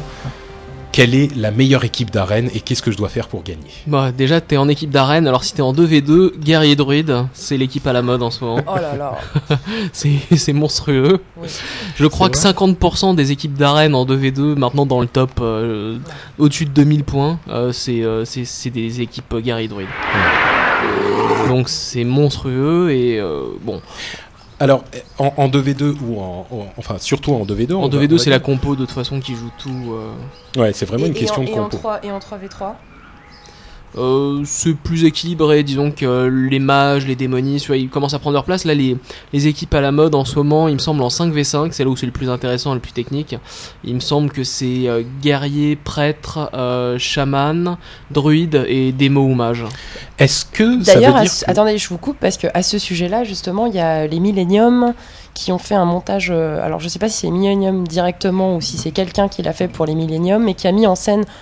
Enfin, qui a mis en scène, oui, qui a mis en scène et filmé et mis en scène un combat 5 contre 5, donc des Millennium, euh, leur équipe euh, 5 contre 5, contre les AAA de leur serveur. Un très beau match et qui explique assez bien, justement, les ficelles euh, pour, pour voilà, mener son combat d'arène 5 contre 5. Mais tu veux dire que c'est une vidéo simplement du match ou c'est une vidéo C'est expliquée une vidéo expliquée du Ah, match. intéressant C'est ça. Ah, intéressant. c'est passé sur les news. Alors, je suis épatée que vous soyez passés à côté, Bah, chers confrères. Pour une Mais fois. en tout c'est cas, je la, c'est je la intéressant. recommande en tout cas à tous ceux qui veulent s'initier euh, au match d'arène parce que vous savez de toute façon que Millennium, c'est toujours du PVP, enfin, c'est quoi qu'il en soit, toujours de qualité. Et AAA, c'est une très bonne équipe aussi. Euh, Mais ce qui est intéressant, c'est que ça soit commenté. Quoi. Voilà, c'est parce que la plupart des, ouais. des joueurs on risque d'avoir du mal à comprendre. En C'est tellement. euh, Non, non, c'est commenté, puis c'est monté fois. avec plusieurs points de vue. C'est-à-dire qu'on. Bon, bah, pour en revenir au, au, au 2 contre 2, est-ce que euh, il est obligatoire d'avoir un soigneur dans ton équipe pour être vraiment compétitif? Non. C'est vrai? Euh, Il y a des très bonnes équipes. Euh, par exemple, bon, si t'as un mage, et comme je sais que t'en as un, j'en parle, euh, parmi les meilleurs joueurs du monde, en gros, tu peux compter qu'il y a 2% de mages dans le lot, donc c'est très très difficile de jouer. Je crois que les Mais une chasseurs compo, sont pas, sont pas très C'est un peu mieux. quoi. Mais une Ah compo correcte, par exemple, c'est mage et rogue, par exemple. Ce qu'il faut, c'est aller très très vite et tuer, euh, dégommer ou incapaciter euh, très très rapidement, parce qu'évidemment, euh, et voleurs et mages ont une survivabilité assez faible. Euh, donc il faut. Ouais, donc il faut exploser le- un mec en face, le faire tomber. Mais c'est difficile. Hein. Bah, à Ouais. partir d'un certain niveau, tu peux pas monter très très haut avec une compo de toute façon sans healer. Et euh, disons que si t'es un mage, euh, déjà tu peux oublier le 2v2 euh, si tu Ouais. si tu veux Ah monter au-dessus de très, 2000. très, euh, très dur. hein. Si tu veux monter au-dessus de 2000, euh, pouf. Déjà, si tu veux rester à 1005, c'est. Alors, Ah ouais. donc la meilleure classe, ça serait euh, a priori le druide et le, et le guerrier. c'est une très bonne combo. Sinon, euh, Les- prêtre, Ouais. prêtre euh, spé euh, discipline soin euh, avec des mots euh, euh, Shadowlock. Donc c'est un mélange entre affliction et démonologie. Ça fonctionne pas mal. Par Mhm. contre, ils vont souffrir contre les classes euh, qui ont pas de mana. Ça, c'est une, c'est un type de combat où tu draines la mana de ton adversaire petit à petit et tu les as à l'usure. Donc c'est un peu long, mais euh, sur les, les classes à mana, tu vas les défoncer. Mais par contre, contre un rogue, un guerrier, un druide, euh, tu, tu vas avoir du mal. Alors, est-ce que tu conseillerais justement, euh, que ce soit en 2v2 ou en 3v3, de d'essayer plutôt d'aller au maximum euh, au DPS et de tomber un mec Non. aussi vite que possible? Tu peux pas. ou de C'est très très difficile. mais d'une manière générale, je veux dire dans, dans si on doit donner une ligne directrice à tout le monde. Non, ce qu'il faut vraiment, c'est assurer un maximum de survivabilité à toutes les personnes de son équipe. À partir de 1500 maintenant de code, tout le monde est full épique, euh, au moins S1, et, euh, et donc ils ont tous euh, au moins dans les, euh, allez, euh, un minimum, minimum de 250-300 de résilience, ce qui veut dire qu'on peut plus tuer euh, des gens aussi rapidement qu'avant parce qu'ils ont tous 10 000 points de vie. Et, euh, et à partir de là, en gros, ça va jouer à le- un combat d'usure. Donc c'est difficile de neutraliser le soigneur, c'est évidemment la, la première cible en général, Mm. mais euh, ce qu'il faut, c'est déjà assurer sa propre survivabilité et celle des membres de son équipe. Ça veut dire que si on est sur le point de tuer quelqu'un, par exemple, et que on est également sur le point de mourir, est-ce qu'il vaut mieux continuer à le taper ou alors s'enfuir pour avoir le temps de se soigner? Ça c'est euh, un coup de, de jugement. Tu il y a pas y a pas de bonne réponse là-dessus. euh. disons qu'en général, c'est euh, le premier la première équipe qui euh, qui a une perte qui a perdu. D'accord. Donc parfois, il vaut peut-être quand même continuer à le. Si t'es ça sûr de l'avoir et que tu penses pouvoir survivre une seconde de plus, faut compter sur Mm. ton healer. Alors, une autre question. Est-ce qu'il vaut mieux aller à fond euh, dans un arbre Je pense aux soigneurs particulièrement. Est-ce qu'il vaut mieux aller à fond dans un arbre pour être super super bon soigneur ou alors faire euh, un petit peu de soins et un petit peu d'autre chose pour pouvoir aider son pote euh, Euh, ou alors Ça, éventuellement. dé- ça dépend des classes. Par exemple, un prêtre, euh, tu mets pas beaucoup de points en soins. Tu vas surtout mettre une majorité de points en discipline pour survivre. Euh, si Mm. C'est vrai que les, euh, les prêtres spédisciplines sont une horreur à, à tuer. hein. C'est une horreur à tuer. Paladin, par exemple, tu vas mettre beaucoup de, so- de points en soins de toute façon parce que euh, c'est, t'as déjà une bonne survivabilité de base. Euh, si t'es druide, euh, il me semble que euh, tu vas quand même mettre une grande majorité de tes points en heal. hein. Mm. Euh, faut, faudra pas compter faire trop de dégâts. euh, disons que tu vas pas lancer des sorts en instant euh, pour faire du dégât et euh, en féral, euh, avec le stuff que t'as, je... si t'es si t'es vraiment spécialisé dans les soins, tu vas pas faire euh, non plus des, des, des D'accord. merveilles. Et donc, est-ce qu'il y a vraiment une spécialité euh, qui est bonne pour, je pense aux gens qui sont pas forcément hybrides, mais les guerriers, les voleurs, les chasseurs, est-ce qu'il y a une spécialisation qui est obligatoire pour être efficace en PvP ouais, ouais, pour ouais. chaque classe? En guerrier, par exemple, faut être spé euh, grosse arme à deux mains. Euh, Hmm. Donc euh, c'est un mix entre arbre et euh, pardon entre armes et furie, euh, avec une légère majorité en armes. Euh, par exemple, ensuite le, le rogue, lui, ce sera plutôt. euh, je connais pas bien rogue en fait. Il y a une classe qui, une, une spé qui marche bien en ce moment, c'est deux masses. Ah oui, c'est la euh, c'est euh, hémorragie. et- quoi, et ça, ouais. ça, ça a été un peu nerfé, je me souviens et quand tu, tu peux maintenant, en plus, avec le pas de l'ombre, tu peux popper euh, même sans être euh, invisible. Donc tu peux. Ça c'est terrible. Je me souviens d'une très mal. hein. description que tu avais fait des, des voleurs en PvP, une description qui, qui m'avait vraiment évoqué l'horreur des voleurs en PvP, c'était euh, l'aspect masse pour stun, stun, stun, stun, stun, stun, stun, Voilà, stun, stun. c'est ça. Ouais, C'est monstrueux, c'est super chiant. Ça a été un peu nerfé depuis, mais bon. Et les guerriers, c'est pareil. Hein. Tous les, les bons guerriers spécialisés dans le PVE, ils ont la masse euh, craftée euh, arme euh, rang 3 bah, ou 2. Et euh, bon, elle a été nerfée depuis, mais à une époque, euh, ça proquait tout le temps et t'avais un stun de, je sais plus, je crois que c'est 2 ou 3 secondes, Mm. euh, ce qui est monstrueux. Les deux classes dont on n'a pas trop parlé, pour chasseur et mage, est-ce qu'il y a aussi une Chasseur, toutes mes condoléances, mais euh, Ouais, les chasseurs sont, sont bien meilleurs quand même maintenant. Bah disons qu'il suffit juste de se gâcher derrière un pilier. Alors mage c'est une catastrophe hein, parce que euh, mage il y a deux sorts à spammer c'est euh, Ice Lance et euh, Fire Blast donc traiteux et lance de givre. Euh, le reste euh, c'est très anecdotique Ouais. et euh, Alors, mais l'aspect euh, l'aspect glace quand même euh, pour le mage? Ah oui c'est obligatoire. hein. Même en deux contre deux. ouf. T'es beaucoup plus Parce résistant. deux, hein. ouais, mais en 2 contre 2 justement, Tu tueras personne avec une pomme pyro. Ah bon? Oh là là. Ou alors vraiment t'as as du bol et tu tombes contre un mec stuff vert à 1500 mais c'est sinon euh, c'est- sauf si tu utilises les, les autres euh, instants du mage feu. Écoute, euh, ce qu'il y a, la- c'est la- que Même la- mon la- mage la- qui est assez faible et qui a un stuff disons un mi-PVP, mi-PVE, il a 9000, euh, quasiment 10 000 points de vie. Euh, avec ta pomme pyro, euh, même, même si je me mettais en full stuff PV, euh, PVE, en balançant pomme pyro en instant et tout, je pourrais peut-être t'en virer euh, 6000. Euh, Bah, moi, j'arrive à faire un petit peu de trucs en Pumpiro, mais je suis à un rating relativement bas. Je suis à 1450, un truc comme ça. Donc, Ouais. euh, c'est difficile de durer très c'est surtout ta mana qui t'as pas Ouais. assez de mana par rapport aux autres classes hein, pour ça, ouais. pouvoir les tuer. Une fois euh, en BG, je suis tombé contre. C'était assez marrant parce que je suis pas mal stuff. Je suis tombé en BG contre un chaman Spale. Il s'est foutu à côté de moi. Il n'a rien fait. Il a posé ses totems et il s'est soigné. Oui, ça Et j'ai balancé tout ce que j'ai pu, les trinkets, les trucs et tout. Et au bout d'un moment, j'ai vu qu'il m'aurait à l'usure parce que j'avais pas assez de mana pour le tuer. Je l'ai chippé, je me suis barré comme une merde.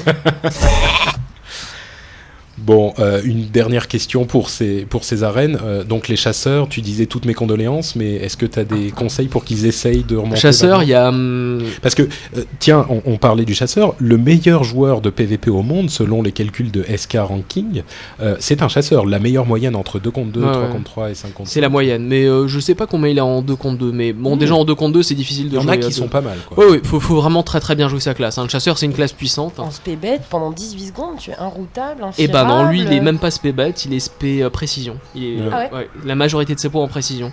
Et en général, c'est euh, un mix entre précision survie euh, qui a de Ouais. plus. Mais bon, ça reste quand même assez frustrant alors, parce que les gens tournent autour des que- piliers. euh, Ouais, voilà. Moi, moi, je joue également avec euh, un druide. euh, enfin, moi, j'ai un druide et mon, mon ami un chasseur, Philippe d'ailleurs, dont j'ai déjà parlé régulièrement. Et c'est vrai qu'à partir du moment où les gens se mettent à tourner autour du pilier, ça devient Bah, faut caser un, la, la piqûre qui draine de la mana là et Mm. euh, et espérer que. voilà, espérer que ça marche et que ça soit, soit pas dispellé, etc. Et en relancer une deuxième, une troisième. Et bon, Donc c'est une question d'usure. c'est une encore. question d'usure. Mais disons que si t'as un guerrier qui vient commencer à te coller au cac, Voilà, ça devient très très tendu. Ouais, ouais. Et Parce donc que- une team druide guerrier par exemple, euh, je vois pas comment vous pourriez la battre avec votre compo. Bah, on est. euh, oui, c'est effectivement. C'est, ça nous pose souvent des problèmes. Bon. Euh, on va passer à notre dernière partie, donc la partie fourre-tout.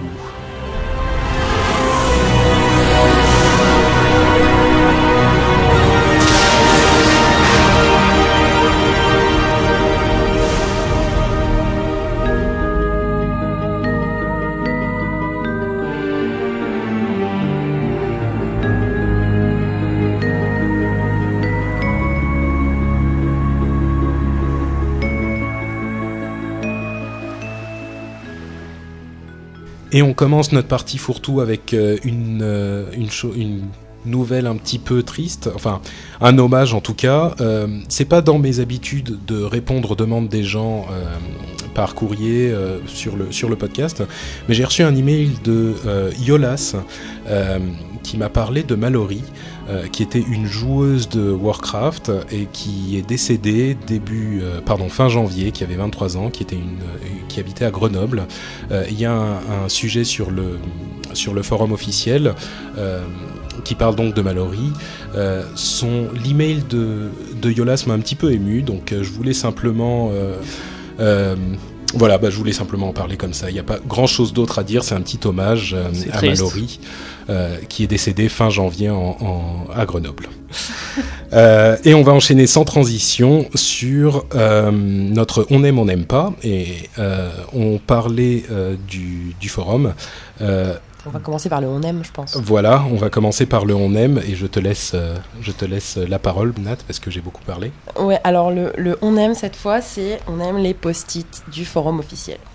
Pourquoi? Et bah pourquoi? Parce que c'est une mine d'informations. Alors, euh, on, on dit souvent, on a beaucoup dit dans le podcast que c'était la plèbe, que les forums officiels étaient vraiment nuls et tout.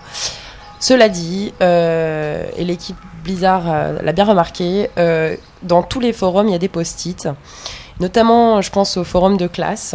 Et euh, il y a souvent des joueurs, euh, comme vous et moi, euh, qui se sont cassés la tête à faire des calculs savants, à expliquer sort par sort, rang, de template par rang de template, ce qu'il faut faire, ce qu'il faut prendre ou pas, vous expliquer un peu mieux. Et ces posts sont des mines d'informations. Donc je, je vous recommande, mais chaudement, de, de vous y référer, d'aller ne serait-ce que faire un tour. Le- Les forums, c'est pas que pour aller poster des bêtises, c'est aussi des, Ouais. des sources d'informations et l'officiel de WoW en est bourré. Euh, et notre euh, on n'aime pas est extrêmement lié à notre on aime, puisque à côté de ces posts et ces post-it merveilleux, il y a Les ouin, ouin, ouin, ouin, ouin, ouin, ouin. Oh, Eh ben- ma classe, oh, si, oh, ça, oh, Aguilar, euh, t'es ci ou ça. Et puis ça va Euh, pas. Voilà, et puis, euh, je te et puis on- déteste, et puis c'est de la merde, et le serveur il est nul, et le jeu c'est de la merde. donc et alors, ce que ça veut voilà. dire concrètement, c'est que ce qu'on n'aime pas, c'est les posters des forums officiels. Enfin, eu- beaucoup de posters Une- du forum officiel, il y en a quand même de des sympas. posters qui systématiquement n'est jamais content.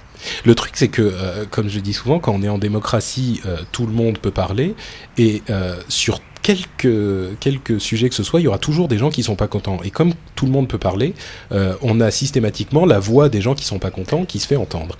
Moi j'en ris beaucoup, j'en ris, je me dis. Ouais, euh, mieux. moi je vais plus du tout sur les forums officiels juste pour cette raison-là, Voilà, quoi. ouais. C'est insupportable. Euh, on va passer à notre histoire bête et en fait euh, j'en ai deux. En fait j'en avais d'autres mais il y en a qui sont venus remplacer euh, celle que j'avais sélectionnée au début.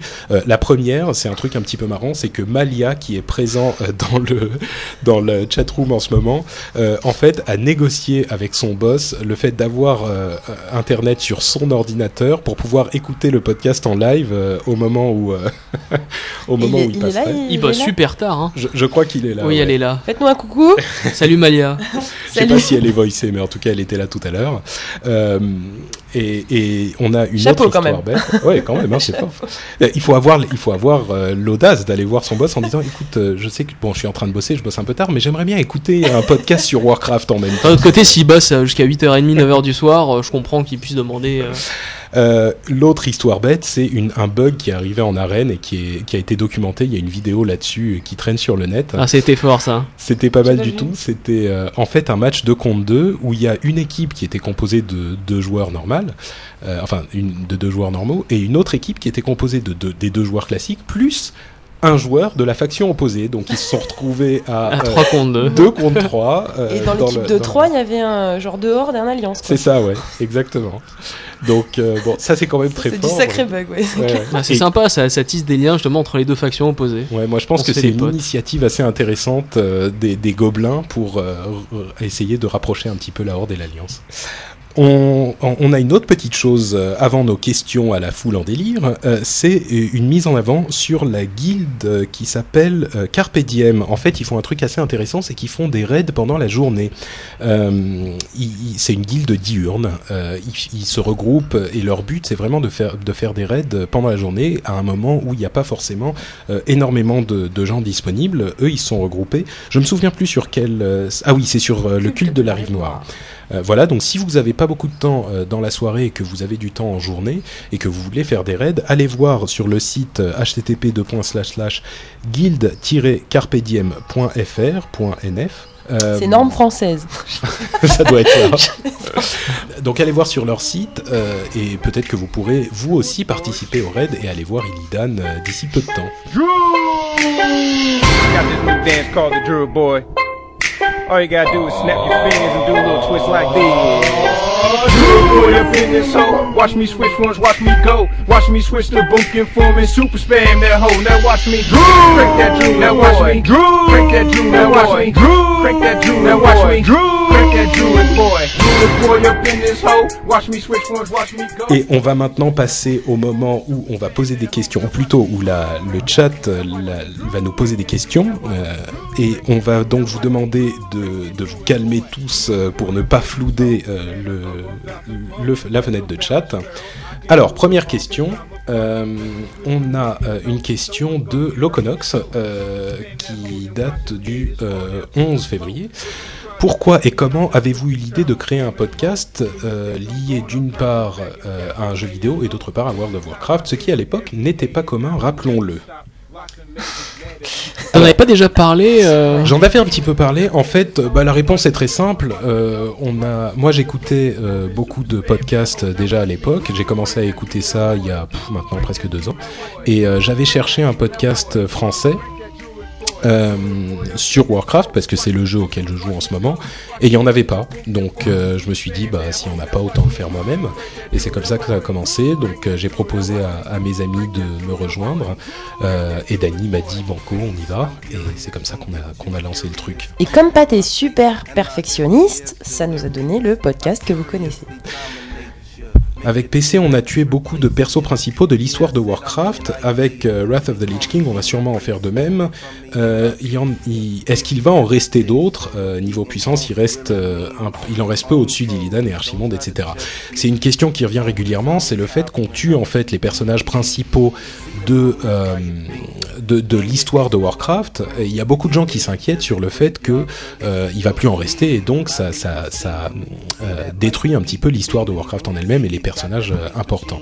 Qu'est-ce que vous en pensez? Ouais, moi écoute, ça me, ça me dérange. Premièrement, ça me dérange pas plus que ça, et en plus, ils peuvent très bien les faire revenir comme Kael'thas, qui euh, disparaît mystérieusement euh, quand tu, euh, quand tu le bats euh, euh, dans Tempest Keep, et finalement que tu retrouves, tu vas retrouver euh, dans, dans l'instance 5 joueurs en tant que boss de fin. Donc, euh, Oui, puis ça m'étonnerait qu'Arthas on le tue. euh, Je pense puis, pas. au pire, ils trouveront d'autres personnages sympas avec beaucoup de charisme et tout. Qui Ils sont très forts, bizarres pour inventer des Ouais. histoires, il a pas de souci. Alors, euh, Fanto euh, demande a-t-on des pistes par rapport à l'extension euh, qui suivra Wrath of the Lich King? Euh, bah écoutez, des pistes concrètes, non. On a Il y avait euh, de- les, euh, spéculations. les, les South Coast ou un truc comme ça, je sais plus comment La mer, les mers du Sud. mers ouais. du Sud. Alors, il y a deux trucs qui reviennent régulièrement, c'est les mers du Sud et le rêve d'émeraude. Ouais, le rêve Euh, d'émeraude, ouais, très souvent aussi, ouais. Le rêve d'émeraude, dont on peut signaler d'ailleurs euh, euh, qu'il est déjà en partie modélisé, c'est-à-dire qu'il y avait une zone qui était présente dans le jeu qui s'appelait le rêve d'émeraude, et il y a déjà une partie de la modélisation qui est faite, donc il n'est pas du tout impossible qu'on trouve ça en, en- dans la prochaine extension, d'autant plus que l'Outre-Terre est une, euh, est une extension dans un monde un petit peu fantaisiste, euh, Northrend, euh, revient dans le monde normal euh, et plus classique, il n'est pas impossible que l'extension suivante revienne vers un truc complètement délirant comme, ouais. comme le rêve d'émeraude. ouais. Donc peut-être ça, peut-être j'espère qu'on Sud. reverra Eranicus que j'aimais beaucoup. Il est la D'accord. classe. Ok, une autre question. On a euh, Studi qui nous demande Selon vous, euh, World of Warcraft arrivera-t-il sur console avec euh, l'essor de, euh, du Xbox Live? Ça m'étonnerait. Ça m'étonnerait. Voilà. Désolé. Assez, assez Xbox Live ou PlayStation Network, à mon avis, c'est mort. Alors, euh, comment vous sentez-vous face au succès de votre podcast? N'avez-vous pas peur du succès, qu'on arrache les vêtements de Dany, tout ça ne pensez... euh, Alors, Ça tombe bien qu'on parle de ça, tiens. bah vas-y Nat. Euh, bon, jusqu'à présent, ça me posait aucun souci. Moi, je suis la seule de, de- des trois qui avait clairement dit son perso, puisque en fait, je m'étais d'abord présentée sous mon avatar avant de rejoindre l'équipe. Au début, ça ne posait aucun souci, mais c'est vrai que depuis un mois euh, ou deux, euh, c'est de plus en plus fréquent qu'on me contacte en jeu. Et euh, bon, alors euh, le truc, c'est que j'ai pas un temps de jeu euh, vraiment, vraiment, vraiment illimité, et que si je passe mon temps de jeu à chatter avec les les, les, les auditeurs du podcast, euh, bah, du coup, j'ai plus le temps de jouer. Donc, bon, bah, maintenant, je me suis mis en ne pas déranger. Je me mets systématiquement en ne pas déranger et j'espère que les gens comprendront que c'est vraiment pas par méchanceté, mais c'est juste aussi pour préserver mon temps de jeu parce que ben, quand je suis sur le jeu, je veux, je veux Ouais, jouer. pour je être veux pas tranquille aussi, ou après une journée de boulot, t'as peut-être envie de te vider la tête. Bah oui, tout euh, simplement. Surtout Donc- que voilà. Donc arrêtez d'embêter Nat. Non, mais euh, les gens ne sont pas méchants. Je sais qu'ils le font pas pour être méchants, Bah. mais sauf que quand on, quand c'est 10, 15 personnes euh, une soirée, bon, ça fait beaucoup. Ah quoi. quand même. hein. Venez plutôt, venez plutôt sur le forum si vous voulez nous dire bonjour, on sera ravis de On sera ravis de répondre. Il n'y a pas de souci. Euh, question de Vrost dans Wrath of the Lich King, le système d'engin de siège euh, Oh, tuerie. sera-t-il dans les BG ou en extérieur? Non, En extérieur. Donc il y aura en fait un- une zone, euh, une zone complète dédiée au PVP dans War of the King. Je le dis moins bien que Patrick, ça me frustre. Enfin bref, et euh, il y a une zone euh, concrète, euh, complète, je veux dire, de, de- Mm. de PVP dédiée donc au siège. Et je crois qu'il y en aura aussi dans les BG. Alors il n'est pas impossible qu'il y ait un nouveau BG. Voilà, ou qu'il y a un nouveau BG, mais en tout cas, je sais qu'ils ils ont bien dit tout de suite que c'était du, B- du PVP extérieur et que les, les armes de siège allaient impacter cet univers extérieur. Euh, Pensez-vous que les romans de Warcraft aient donné une valeur à l'histoire de Warcraft euh, et avez-vous lu euh, au moins un roman? Moi, j'en ai lu euh, deux, deux ou trois, je crois. Mhm. Je les ai trouvés lisibles, mais sans plus, quoi. C'était pas, c'était pas inoubliable. c'est pas, c'est vrai, je les ai pas trouvés palpitants, quoi. J'ai lu Lord of the Clan justement, qui, qui montre la vie de Thrall en captivité, comment il, il fait fuir, bah, il libère tous les orques de, de l'esclavage, il rencontre Drektar et tout ça. Moi personnellement, je les ai pas lus parce que je les ai pas eu sous la main, mais je suis pas contre les lire.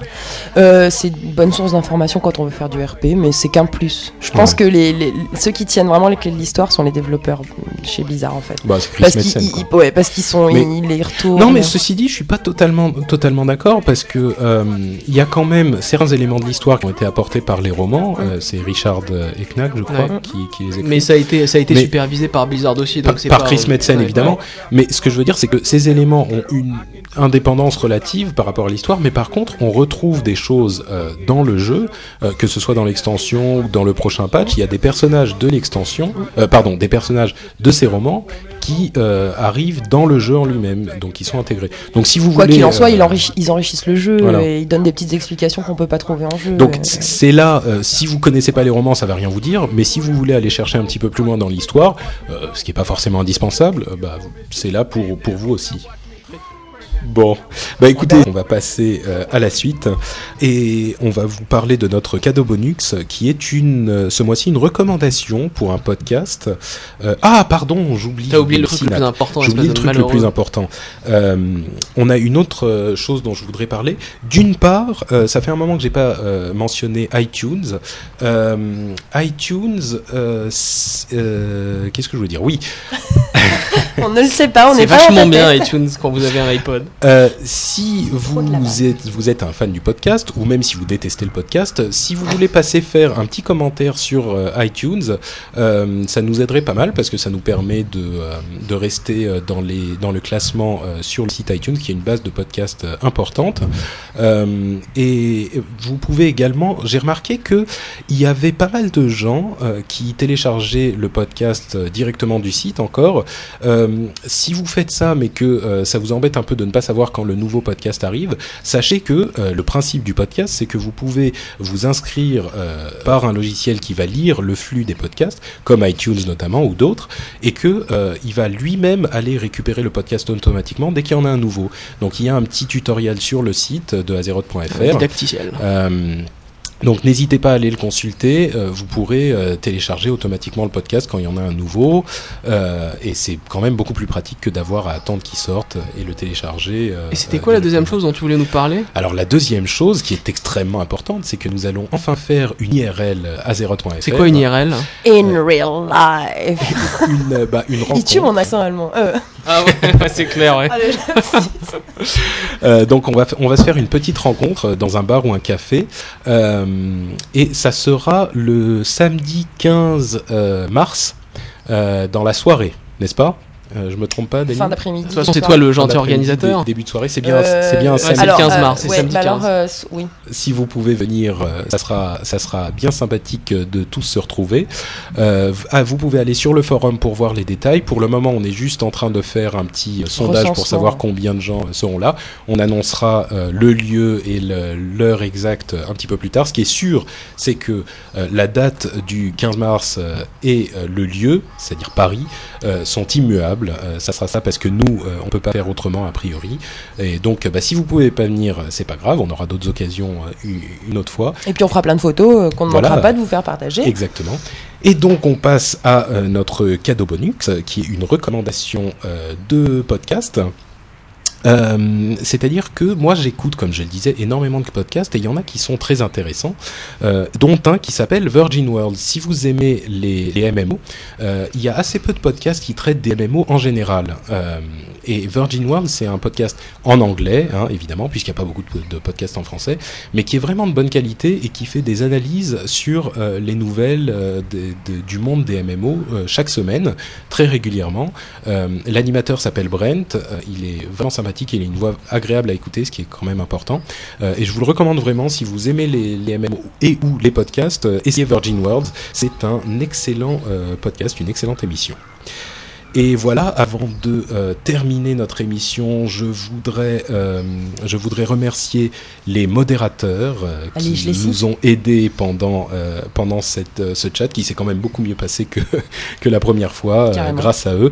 Et c'est vraiment euh, énormément de travail. euh, donc, euh, je, je voudrais euh, euh, les remercier du fond du cœur, euh, vraiment, vraiment sincèrement.